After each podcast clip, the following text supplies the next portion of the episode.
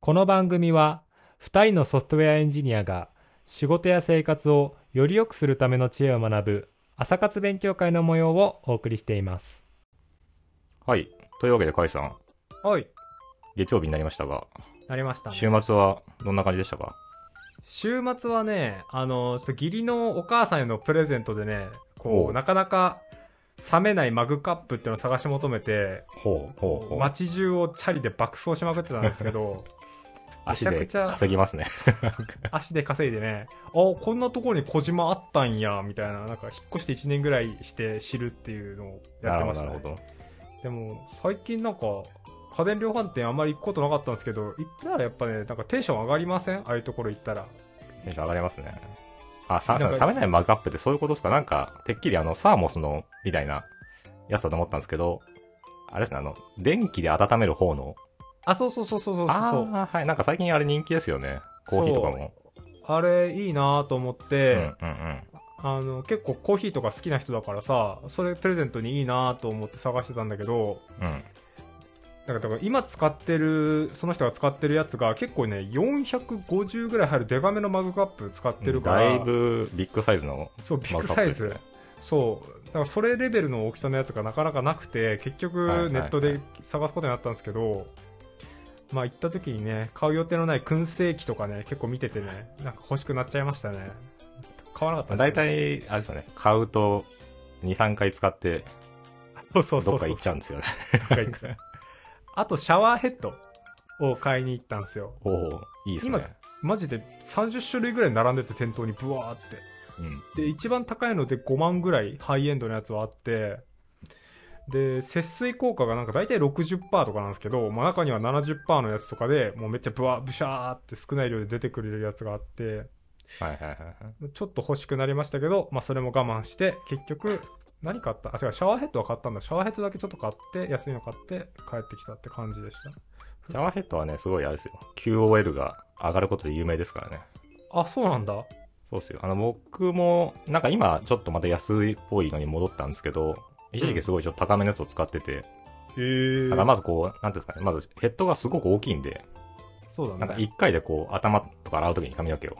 うん、うん。なんか全部いい感じにバーってやってくれて、うん。で、かつなんかそのマイクロバブバブル的なやつとかで、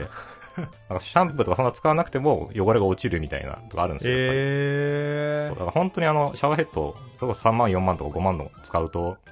もうそれだけでもう一気に体が健康になってくる感じをー、得られる感じてますよ。うん、得られます、得られます。しかも節水もできるし、みたいな。そうそう。で、なんかそういうなんか、な、ナノなのか何なのかよくわかんないけど、このシャワーで溜めたお湯と、なんか普通に溜めたお湯で違うからシャワーで溜めてみたいなやつもありましたよ。なんかシャワーヘッドの。それちょっと販売ですすごいですね。もうね、その、シャワーから出てくる水が、そっか、なんかマイナスイオンがついてるとか、そそういうきめ細かいのかなんかもうわかんないよね。本当かよって思ったけど、そんな感じの不思議な週末でしたけど、風たちなんかやってました？や、僕はもうあれですね、ちょっと、最近ようやく購入したポケモン、スカーレット・バイオレットをずっとやってましたね。トレーナー業っすか？はい、トレーナー業忙しかったですね。いや、だいぶ久しぶりになんか、真剣に今、ゲームやってるんですけど、うんうんうん。いやっぱ面白いですね。真剣にやると。や、面白いよね。うん。まあ、真剣にはなんか表現はしてないんですけど、最初あの、映画も見に行って、すずめの戸締まりを見てきたんですけど、あー、スズメの戸締まりね。はい。星まあ、ちょっと内容はあまり触れないようにしますけど、あの、いや、映画も僕今まで、まあ、ほとんど見ないんですけど、いなんか3、4年に1回見るか見ないかぐらい、ぐらい見ないんですよ。うんうんうんで、。見に行ってもなんかこう、わーって見て終わってたんですけど、うん。ちょっと今回なんかあの、まあ、いろいろと言われてる作品だったので、うん。ちょっと思いっきりこう、初っ端から全部考察をしながら見るっていうのをやってみたんですよ。おううん。で、そうすると確かになんかこう、あ、ここで伏線が今張られたなみたいなのが、ななんかなんとなくわかるんですよね。ああ、ああ、あで、それがちゃんとこう回収されていって、最後終わって、うんあ、なるほど、こういう見方も面白いなとはちょっと思いましたね。なんか本当にただこう見て、ウェーって楽しむだけじゃなくて、なんか、あ、この、このキャラクターのこの発言はどういう意図で監督仕込んだんだろうなとか、あ。ああ、はいはいはい。そうで、後からそのなんか考察サイトとか見ると、なんか大体もう合って言ってて、まあそりゃそうだよね、みたいな。まあだからこそなんか、世間的にはいろいろ言われた作品だったんですけど、まあでもなかなか面白かったですね。すずめの戸締まり僕ちょっと見てないくて、しかも評判も見てないですけど、なんかいろいろな評判そういうあるんですか？なんか、あそうですね。よくない方の評判ですか？良くない方の評判を僕はちょっと見てから言っちゃったんで。ああ、そうなんだ。あ、良くないというのは、その、映画評論家的に良くないって意味ですね。ああ、なるほどね。要はその、新海、あ、新海誠監督なんですけど、うん。やっぱこう、どうしてもこう、有名になってこう、人気にななればなるほど、なんか深いメッセージを込めづらくなってくるっていうのはやっぱりああ。あるらしいんですよね。もちろんその監督によってはずっとそれでも自分のこう、信念を貫き通すタイプの監督もいるんですけど、うん。まあ、新海監督のはどちらかというとこう、若い世代とかにちゃんと見てもらって、こう、何かを感じてもらうっていう方に舵取りをした。というような意見の方が多くて、その専門家的には。うんま。あ専門家的には面白くないみたいな話。新海さんの、まあなんか映画監督としての作家性みたいなのがちょっと薄まってきてる。あ、そうそうそそういうかみたいな。わかりやすすぎるんじゃないみたいな話があって、でもその、そういうのを気にしない世代から見ると、単純に面白い映画として見れるみたいな。ああ、新海誠感を求めていったらちょっと裏切られるんじゃないみたいな感じなのかな。ああー、でもどうなのかな新海誠感を求めていったら多分面白いなと思うんですよね。その、最近人気の新海誠感を求めていくんだったら多分面白い。ああ、でもなんか本当に昔の、なんか君の名はとかよりもっと前ぐらいから持ってるなんかその、新海誠監督のなんかこう、哲学みたいなものを感じ取りたい人からするとなんか物足りないみたいな。あれだよね、あの、君の名はから、あの、プロデューサーで河村元気さんとかが入って、こう、もうちょっと、あの、絵とかは素晴らしいし、ディティールも素晴らしいから、そのもっと大衆受けする感じにしましょうみたいになったのが多分君の名はで、その前の作家性みたいなのが多分、そのマニア的に受けてたのが、新海誠で、そこからの、まあ、薄ら、作家性っていうのは薄らいだけど、大衆によりなんか訴求するような話。うんうんうん。っていうのが作られてって、まあ、そこの系譜「君の名は」以降の系譜を撮ってる映画なんだね多分ねだと思いますね。はい。なるほどねちょっと気になるなここもこのまあ、ち間、ょっと、そうですね、見に行って、ちょっと今度話しましょう。オフ、オフで。そうですね はい。ここだと話したらあれもあると思うんで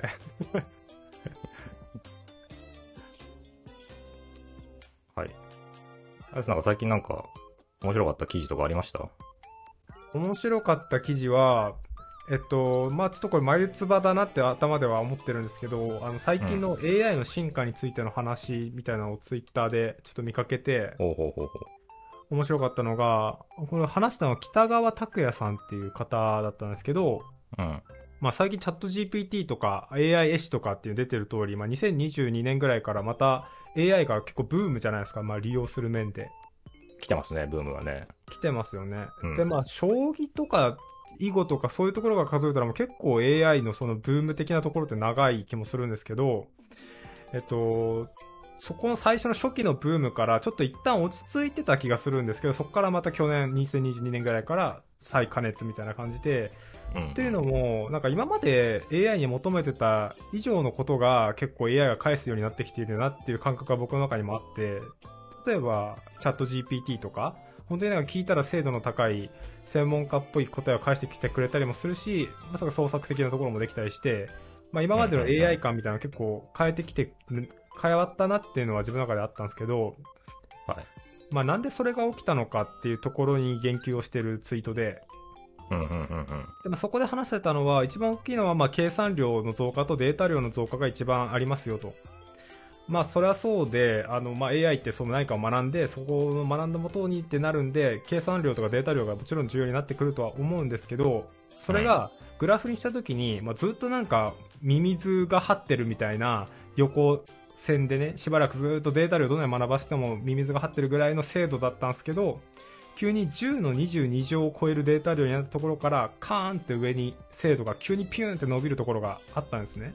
うんうんうんもうこれほんと急にでなんかあの走り高跳びぐらい走ってたと思ったら急に高跳びで上にピューンって上がるぐらいピューンって伸びてるところがあってうん。でこれをなんかいわゆる物理学的なところでいうところの専門用語で相転移って言葉があるらしいんですね。で、この相転移っていうのが、まあ、物質がこう量とかによってちょっと質が変わってくるっていうもので、本当に簡単に言うと、氷がマイナス2度、マイナス1度とかだって0度、1度ってなったら急にみ水に溶け出して、で、100度超えたら蒸発するみたいな。ものとしての性質が変わると思うんですけど、まあ、そういうあの量とかによっててあの質が変わるっていう話の争点位っていうものがこの AI のコンピューターサイエンスのところでも起きるんだってことが分かったのが最近なんだよっていう話なんですよざっくり言うと。うーん。でまあこの争点位とかってあの僕たちも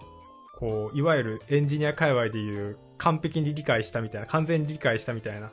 瞬間ってあるなと思ってこうなんか学んでてわかんないけどこうかなこうかなこうかなこうかなで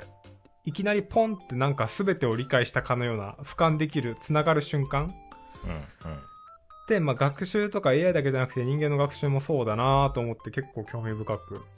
見てましたそこはなるほど。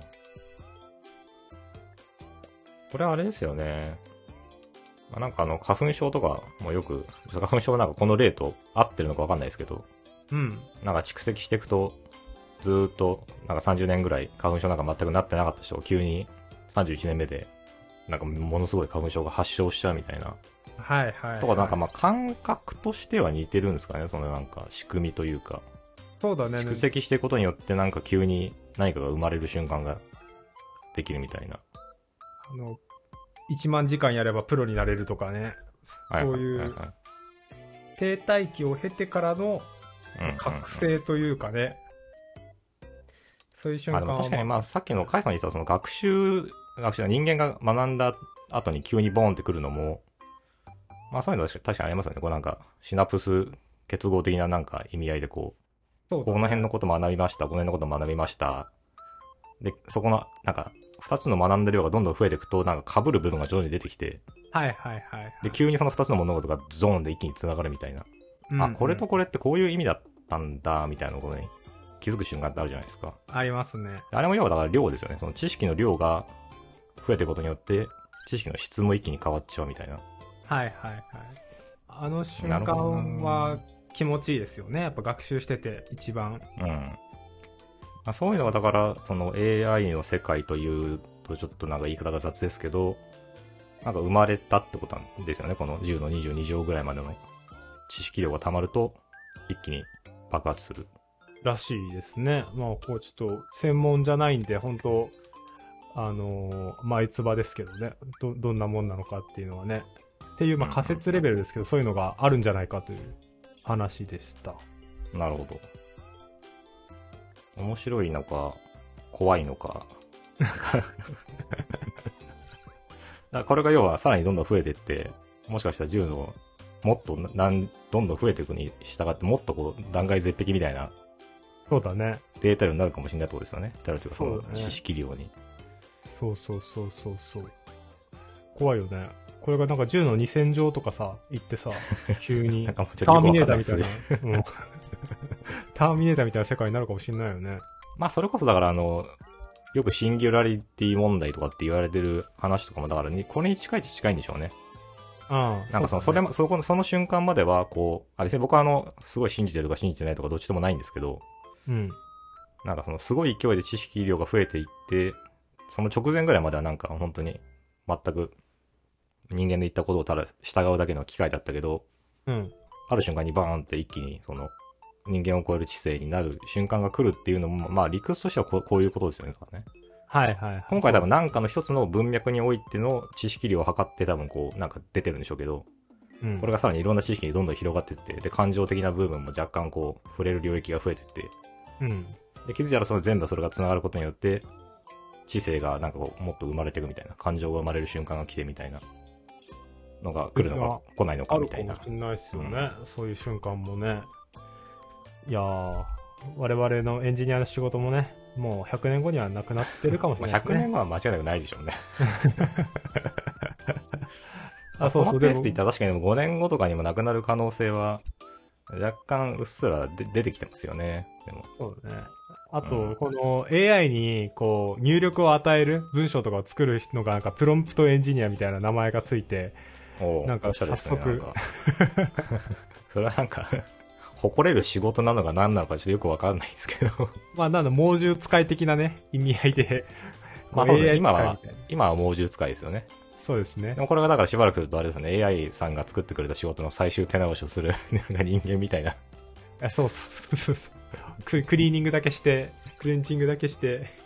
とか、まあ、プロンプトエンジニアとかって今言ってるけど、まあ、数年後には、まあ、なくなってそうな気もしますよね。その普通に考えたらね。誰まあそうですね。が使ってもそれをやるだけ。けの人はさすがにいらいらいらなくなるでしょうね。ううん。今この瞬間、あるいは、そのいいプロンプトを生み出すための AI とかもできるかもしれないしね。そのまあ、それはだいぶあるじゃないですか。そう、パラメータをね、作ってくれる AI が出てきて、ね。で、値の妥当性をチェックする AI が出てきて、もうそこの部分の人間は多分いらないですよね。あなんか、いろいろワクワクしますよね。で僕、良かったなって思ったのは、もしこれが本当なら、まあ、急にデータ量をある程度のところまで行ったら、カーンって上がったので、多分、言葉とか、まあ、数学とかで完全に説明できる世界とは限らないと思うんですよ。うんうんうんまあ、なんか、なんか上がるよね、レベル。で、なんかチャット GPT とか出てきて結構面食らった部分はあったんですけど、なんかこういうのが世界の各地でいろいろ起きてるのかなとは思ったんですけど、なんかすっごい秘密のすげえ技術があってっていうよりも、まあなんか純粋に今までやってたことの延長線上に、あの、誰もたどり着いたことなかったけど、行ったらすげえのあったよっていう話だったから、まあなんかまだ、なんだろう、こう変な恐怖心みたいなのがなくなりました。なんか闇の組織じゃないですけど、こう、世界中にもう本当にすごい人たちがこっそりもうなんかめっちゃ変なことしてて、すげえことなってるとかっていうわけじゃないんだなと思って。そこは分かんないですからね、僕らは。あるかもその世しれないけどね界のどっ。かでね、怪しいことをしてる団体はあるかもしれないですからね、全然。フルタッチは、なんか他にありますか？気になった記事とか最近。記事っていう意味で言うと、なんかそ最近あんまちょっと技術的な記事をそこまで見れてないんですけど、うん。なんかあの、先ちょうどあの、スズメの、スズメ見に行った話さっきしましたけど、うん。スズメでちょっと出てきた、あの、セリフ、あの、ちょネタバレなんで言えないんですけど、ちょっとあの、絡む話があって、うん。あ最近僕は YouTube で、結構まあ YouTube サーフィンするの好きなんですけど、うん。なんかあの、いあの、お寺の和尚さん、お寺だったかな？なんかまあお坊さんが YouTube やってるチャンネルがあって、はいはいはい。結構有名っぽいんですけど、この大愚和尚の一問一答チャンネルみたいなのがあって、うん。でたまになんかおすすめに入ってくるんで見てるんですけど、うん。ちょうど先日あった話が面白くて、うん。なんかその、死ぬのが怖いか、怖くないかみたいな、こう、一問一答みたいなことをしてるんですよね。おすごいっすね。なんかあ、なんかこのチャンネルはもともとその、リスナーというか、なんていうか、視聴者うんから質問を一問こう、なんか長長文でもらって、その長文を読み上げた後に、それに対してこう、説法するみたいなうん。チャンネルなんですよ。で、なんかその質問してきた人が、なんかこう死ぬのが怖いみたいなことを言ってる話で、はいはいはい。で、それに対して説明をしてるのが、死ぬことは別に怖くはないみたいな。うん。というかもう、怖い、怖くないとかっていう次元でもないっていう話。まあ、怖、怖かろうが怖くなかろうが、最後は死ぬんですみたいな。うん。で、何が一番怖いかっていうと、その、今日やるべきことをやらずに、明日死ぬことが怖いなるほど。話をしたんですよね。うん。で、まあこれよくね、いろんなところで聞く話だと思うんですよ、こういう話って。その、スティーブ・ジョブズのあの、ここのままでいいのか、今日ややるべきこと本当にこれでいいのかみたいな話あるじゃないですか。鏡に向かってなんかそういう毎朝見る感覚やつね。あ、そうそうそうそうそう。それがだから何何日もノーノーだったらど、いつか行動を変えなきゃいけないみたいな話で。はいはい。で、なんかこの、てかちょっとこれに近いそのフレーズがそのスズメに出てきて、ちょっと勝手に僕の頭の中でリンクして、あ、なるほどなとかってちょっと思ってたんですけど、ねえ、それネタバレだから言えないんだ。ネタバレだから言えないんですけど、ネタバレってほどネタバレじゃないんですけど、あ、本当？まあさらっと言うと、その、死ぬのが怖くないのかみたいな時に、うん。怖くないって即答するシーンがあるんですよ、誰かが。うん。それが2回ぐらいあるんですよね。うん。あ本当に怖くないんだな、みたいな。でも、なんかその、あ、まあ、ここから先はちょっと言わないですけど、ね。なんで で、なんか、ああ、すごいな、この人はってちょっと思ったんですよ、その映画見ながら。なるほどね。まあ、ここまで深く考えた上で、その怖くないって言ってるのかわかんないですけど、うん。ただ少なくともその瞬間のそのキャラクターの動きを見る限り、その、今、今生きることを後悔しないように生き、生きていたからこそ多分、死ぬのは怖くないって言えたのかなと思って、うん。でなんか僕、最近結構なんか、だらけた生活をしてしまってるがゆえに、まあうんそういう意味で確かにちょっと怖いなと思ったんですよね、なんか。死ぬのが。なるほど。うん。あとなんかこういう感覚あります？死ぬのが怖いみたいな？的な、そう。まあ、いや、ないかな。でもなんかね、数ヶ月に一回眠れない夜にそういうことをふと考えることはあるけど、まあ普段から死ぬのが怖いとか、毎日やり残したことあるかって言うと、まあないようにしようと努めてはいるから、あんまりない気いやはするー素晴らしいですね。いやいや。だからといってね、なんか特別なことをするでもなく、なんかね、やっぱ周りにいる人が幸せに暮らせたらいいなっていう、ただただ、すごい、なんかぼんやり、。ぼんやりしたお話ですね、なんかね。フルタッチはなんかあるんですか？そういう人生のミッションみたいな。いや、人生のミッションはないんですけど、うん。なんか改めてこういうこと聞かれると、なんか、今のままでいいのかなって思う時は多々ありますよね、やっぱり。あの、せ昨年だったか、一昨年だったか忘れましたけど、あの、100日後に死ぬワニっていうのがはいはい。流行ったじゃないですか、ありましたね。ツイッターで。カイさん見てました？いや、僕ね、見てなかった。見てなかったのか僕はあの、リアタイで見てたんですけど、うん。まあ、あの、いろんな、これもいろんな噂というか、あの、評判がありましたけど、まあ、終わり方が強引だったっていうのは結構、なんかちょっと燃えてたんですよね。はい。はい。あれは単純にその終わった瞬間になんかグッズのお知らせとか出ちゃったから、ちょっとみんな興ざめしたって感じだったんですけど、うん。まあそのグッズが出て興ざめなのと同時になんかその、こんな終わり方なのかみたいな意見が結構出たらしいんですよね。で、まあ実際そのぐらいあっさり死んでしまったんですよ、ワニが、最後。うん。で、なんかその、その100日後に、100日後に死ぬワニについてのなんか考察を書いた、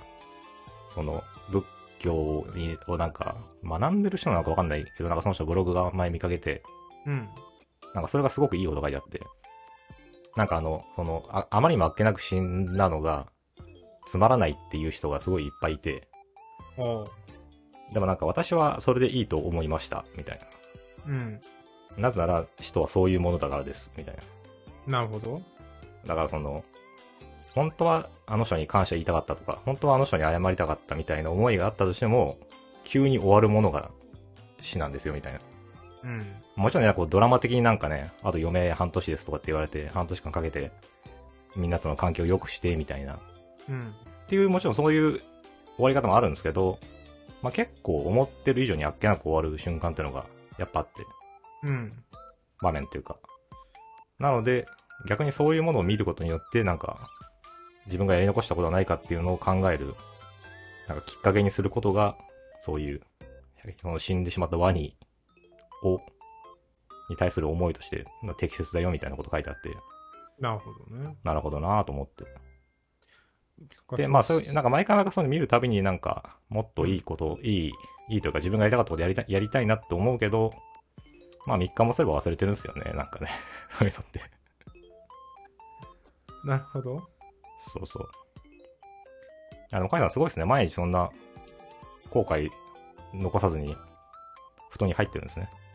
瞬間瞬間、まあ、まあ、布団に入る時だけじゃなくて、まあまあ、瞬間瞬間をね、やっぱ大事にはしたいなとは思いながら、生きているしー、精進します。精進します。が、いや、そうだよね。まあそういうことなんだよね。僕、僕もさ、あの、一回、心臓の病気とかで、こう手術した時に、こう心臓が2回ぐらい止まったんだけど、おそおそんな激しいこと、経験があったんですか？そうそうそうそうそう。で、意識ある状態から、こうんう、心臓止まって、こう、完全に意識を失った状態になったんだよね。うん。で、言った時に、あこれが死ぬ時ってこんな感じなのかなーって思いながらフェードアウトしてったんですけど、僕は。結構。で、まあ、その時はなんか結構もう本当、また当たりますけど、まあ、真っ暗な世界っていうかね、まあ、今思えば真っ暗な世界だったんだけど、うんうんうんああ、なんかこういうことなのかなとか思いって、でその後手術終わって、病院の外の青空を見ながら、こう思ったのは、やっぱ、今こうして俺は病院のベッドから出れないけど、外で自由にお天道様の下歩けるとか、って幸せだなと思ったし、退院して一番最初はなんか世の中ってこんなに匂いがあるんだみたいな のとか、まあなんかそういう当たり前のことってやっぱ見落とすじゃないですか、人間ね。まあ見落としますね。はいうん、その健康であることがいいとか、今こうやって、あの、暖かい部屋で服着て、ポッドキャスト撮れてることが幸せとか、そういうのを幸せと感じる感度が高まるきっかけになりましたね。そういうのを見逃さないっていうか、ありがたいなとど思って生きております。じゃあ、カイさんの死生観はそこから生まれたわけですね、なんか。そうですね。でもさっきの突然死んじゃうっていうので言ったら、僕おじいちゃんが2人ともお父さん方もお母さん方も亡くなってて、で、まあ、病気してたんで、あのーそれで亡くなったんですけど、とはいえやっぱり亡くなる瞬間って、ドラマみたいになんか、おじいちゃん、おじいちゃんとかじゃなくて、本当に病院になんか来てて、僕車で、親父がなんか病室行ったんですけど、僕車で待ってたんですよね。で、なんか、スマホかなんかいじってる時に亡くなって、ああ、そういうもんか、みたいな。なんか思ったんだよね。それはなんか、ドラマだったらさ、そういう時孫はさ、病室に行ってさ、こう一緒に手握ったりとかさ、周り囲んでとかって言うけど、俺はなんかまだ死ぬっていう実感初めてだったし、その瞬間が。で、こう、ファって亡くなった時に、ああ、そうか、みたいな。急に来たなっていうのが、まあ、ワニじゃないですけど、おじいちゃんはワニと一緒には あんまりしないですけど、けどまあなんか言い得て妙というかね、ワニはそうそういう風な最後だったわけだけど、まあそリアルはそうだよねっていうのがわかる。そうね。感覚として。そうそうそうそう。実際そういう終え方になるからね。うん。なるほどな朝から死ぁ生観の話を。死生観の話がちょっと 盛り上がりすぎちゃいましたけど。まあ、つまり今日、この瞬間をどんだけ大事に生きるか、悔いなく生きるかってことですね、フルタッチ。はい。まさに、そういう話でございます。でもフルタッチがさ、今このままでいいのかなって思う瞬間があるのは、やっぱりなんかなりたい像とかがあるからなのかなって気はするんだけど。いや、なりたい像があるかどうかなのかななんかそこはあんま関係ない気がするんですよね。あ、まあ、関係なくないのかな？確かにそう。なんか多分本当はなんかあるんだと思うんですよね。自分の心の中に。もっとこうしていけたらいいんじゃないかっていう話はあると思ってて。ねまあ、そこがうまく見つかんないから、ちょっともがいてるのか、何なのか。そういうのを見つけるのがね、大変ですよね、人生ね。ちょっとあの、あんまり、エモい話ばっかしてもあれなんで、最後にちょっと、丸亀製麺の話していいですか？どうぞ。あの、これ先日見かけた記事で、ちょっと結構前なんですけど、うん。なんかそのアメリカの丸亀製麺から考える、日本で DX が進まない本当の理由みたいな記事があって、うん。まあ、すごく平たく言うと、赤井さん丸亀製麺行ったことあります？一回だけ。うん。あそこってこう、まあ、なんですかね。初めのところで、なんか、うどんの種類をオーダーして、うどん入れてもらった後に自分でこう、かき揚げとか乗っけて、はいはい。で、最後にお会計でお金払って、なんかこう中に食べるみたいな形じゃないですか。そうだね。で、ねまあ、日本だと、まあ、どこもそうだと思うんですけど、なんかいろ、こう、一個一個のその、作業を結構な店員さんが兼務してるんですよね。うんうん。要はこうね。揚げ、揚げ物もするし、お会計もするし、まあ、うどんと揚げはもしかしたら別かもしれないですけど、なんかまあ、こう、3、4人で回しちゃってると思うんですけど、あるね。でなんかアメリカに行くと、その一個一個の工程が全部別の人らしいんですよ。ほう。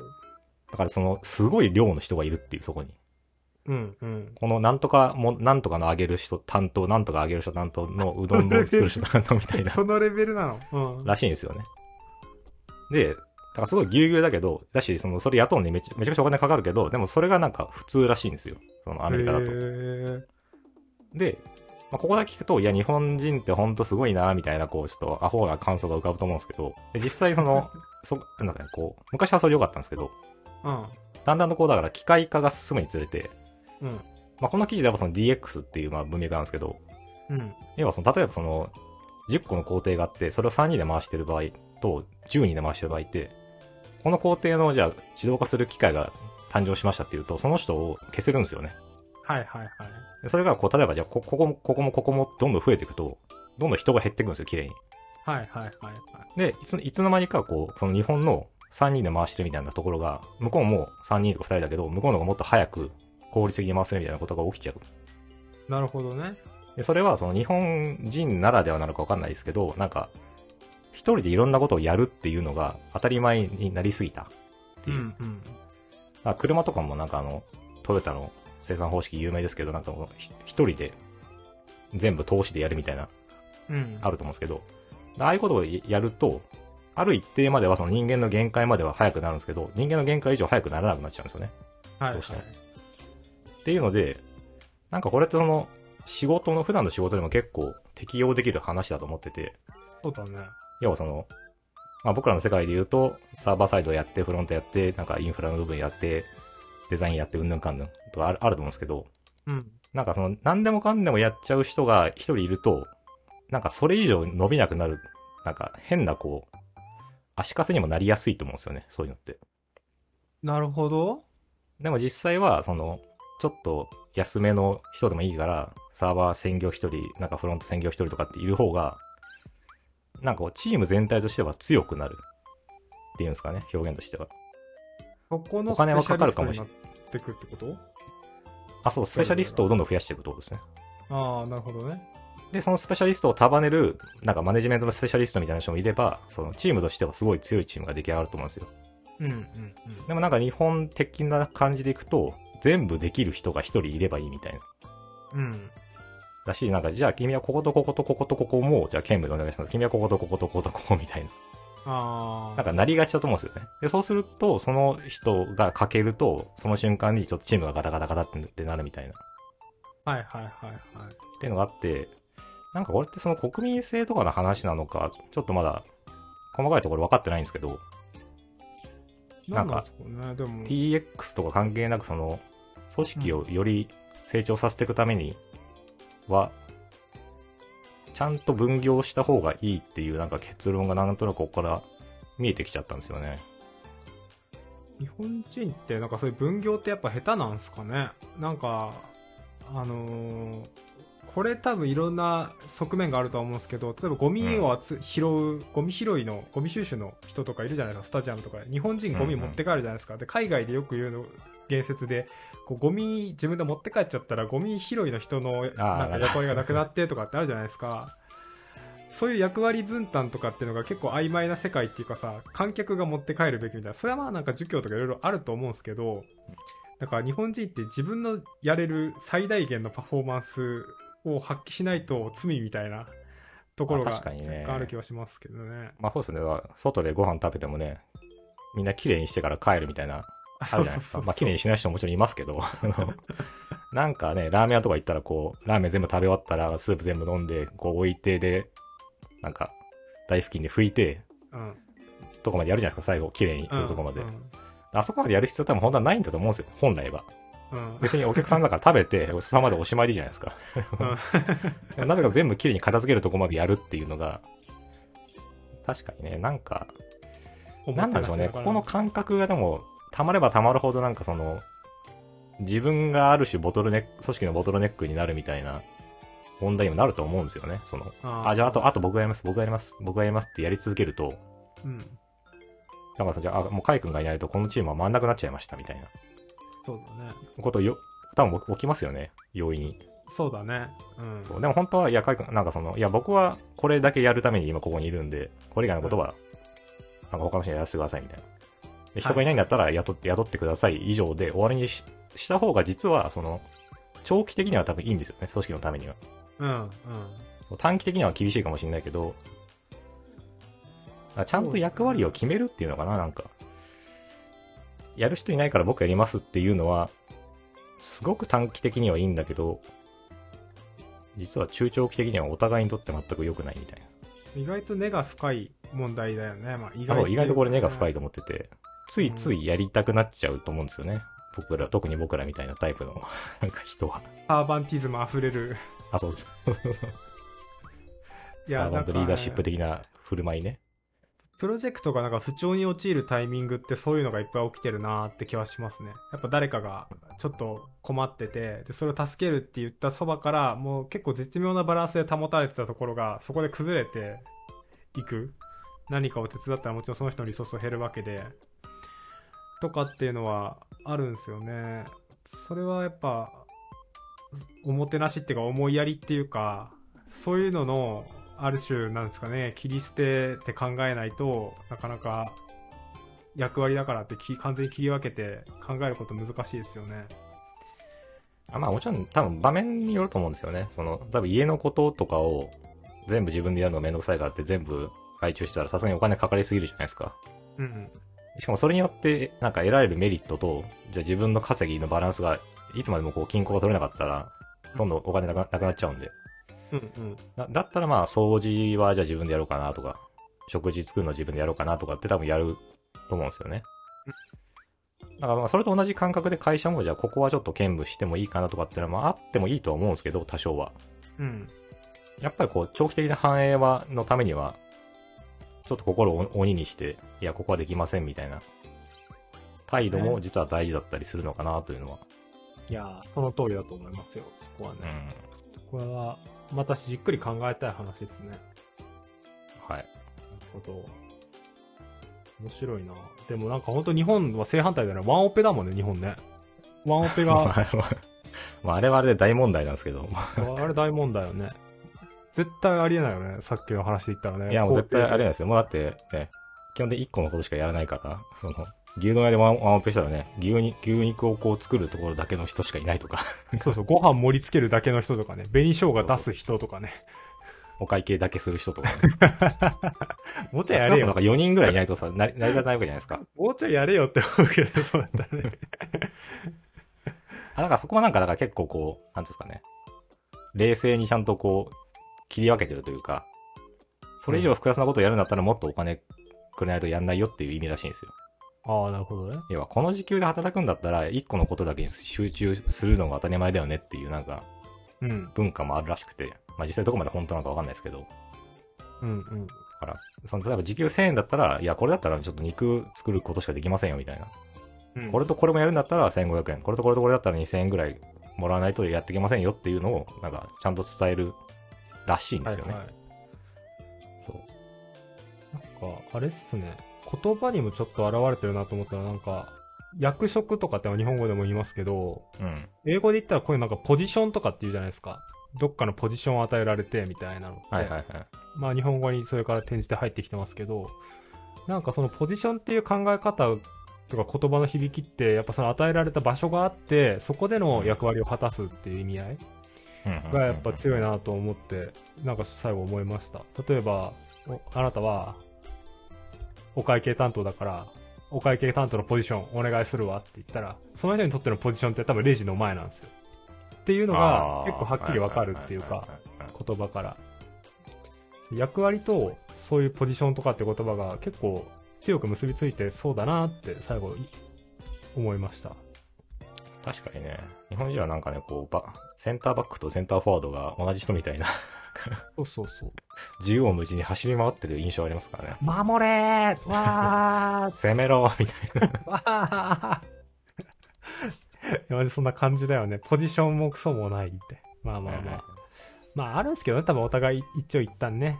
まあそういうのあもちろんもちろん、どっちがねね、完璧にどっちがいいとかっていう話ではなくて、まあ、うんまあ、今回はだから、まあ、DX の話っていう意味で言うと、うん。この、切り分けられてることによって得られるメリットがあったっていう話だと思うんですよね。うん。はい。確かに。さあ、というわけで、まあはい3つぐらい記事紹介してきましたが、はい。フルタッチが最後コメントか総括か、なんでもいいですけど、総括ね。ありますか？いや、ちょっとあの、カイさんがすごい、